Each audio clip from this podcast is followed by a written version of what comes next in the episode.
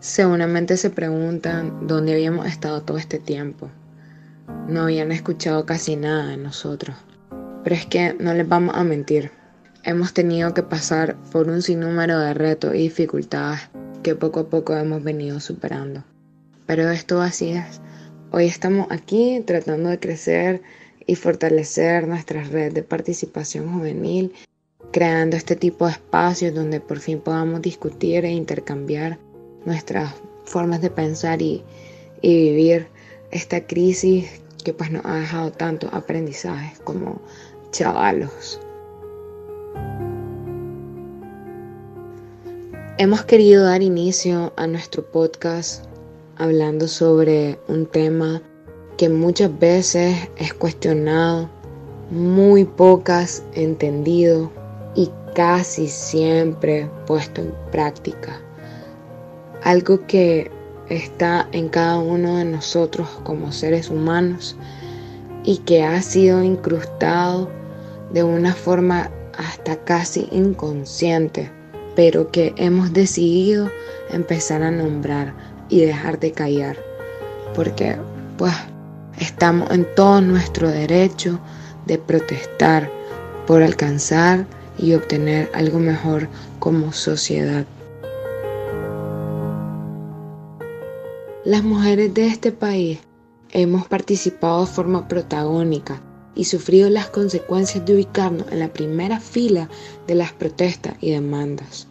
Hemos sido asesinadas, encarceladas, torturadas, violadas, obligadas al exilio, abusadas sexualmente.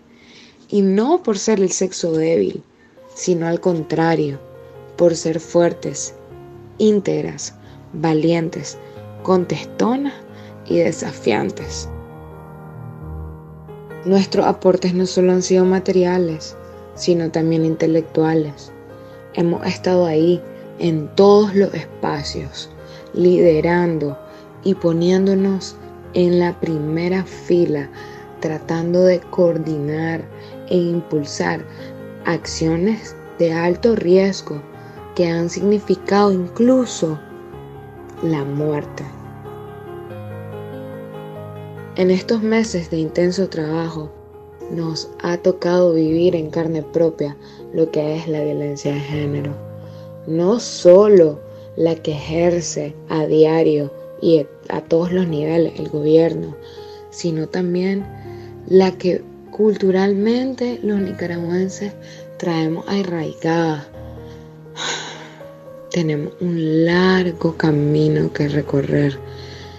Nos falta mucho como sociedad para alcanzar la igualdad y paridad, equidad en la representación y participación política en todos los espacios.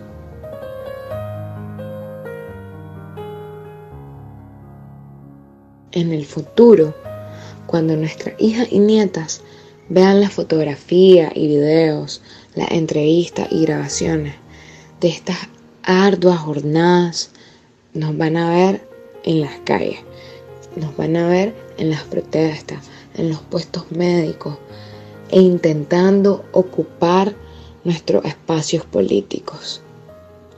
Ojalá Ojalá puedan vernos representadas adecuadamente en las mesas y directivas donde se tomen las decisiones, porque hasta ahí, hasta ahí se ejerce violencia y hasta ahí hemos tenido que llegar a imponer nuestras posturas, porque de alguna u otra forma siempre quieren minimizar nuestros aportes. Nosotras no estamos en esto y tampoco nos hemos levantado en contra de un tirano para que ahora vengan nuestras organizaciones azul y blanco a tratar de repetir el doble estándar de la dictadura que coloca a las mujeres para llenar espacio y engañar a todo el mundo diciendo que esto es un país que privilegia a las mujeres. Nosotras sabemos de que eso no es cierto y que todavía nos falta un montón de trabajo para poder finalmente gozar de un privilegio como ese.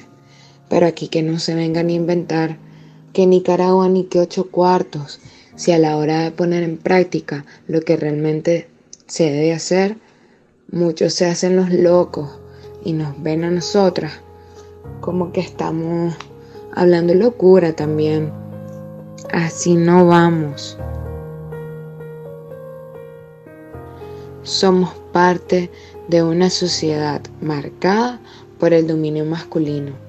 La concentración de la policía en la represión a sus ciudadanos ha desatendido a la población y eso ha resultado en múltiples muertes de mujeres víctimas de violencia doméstica. Porque claro, la policía está más interesada y ocupada en andar reprimiendo y buscando a toda la oposición que ocuparse por lo que verdaderamente es importante, como la seguridad de todas las mujeres, sobre todo ahora con esto del COVID-19, que muchas nos estamos viendo expuestas a las violencias en nuestra familia o en nuestros propios trabajos, al no poder adecuarnos tan rápido a estos mecanismos del teletrabajo.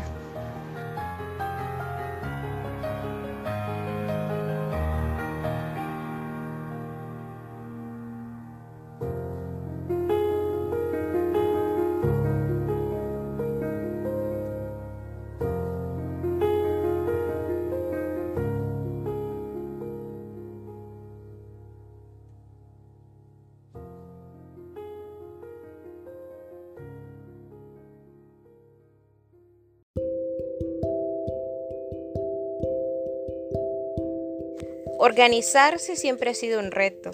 Y como movimiento estudiantil 19 de abril queremos invitarte a que seas parte de nuestras actividades o bien que te sumes a pequeñas iniciativas desde tu comunidad o donde sea que tengas la oportunidad de participar y generar cambios para la transformación de Nicaragua.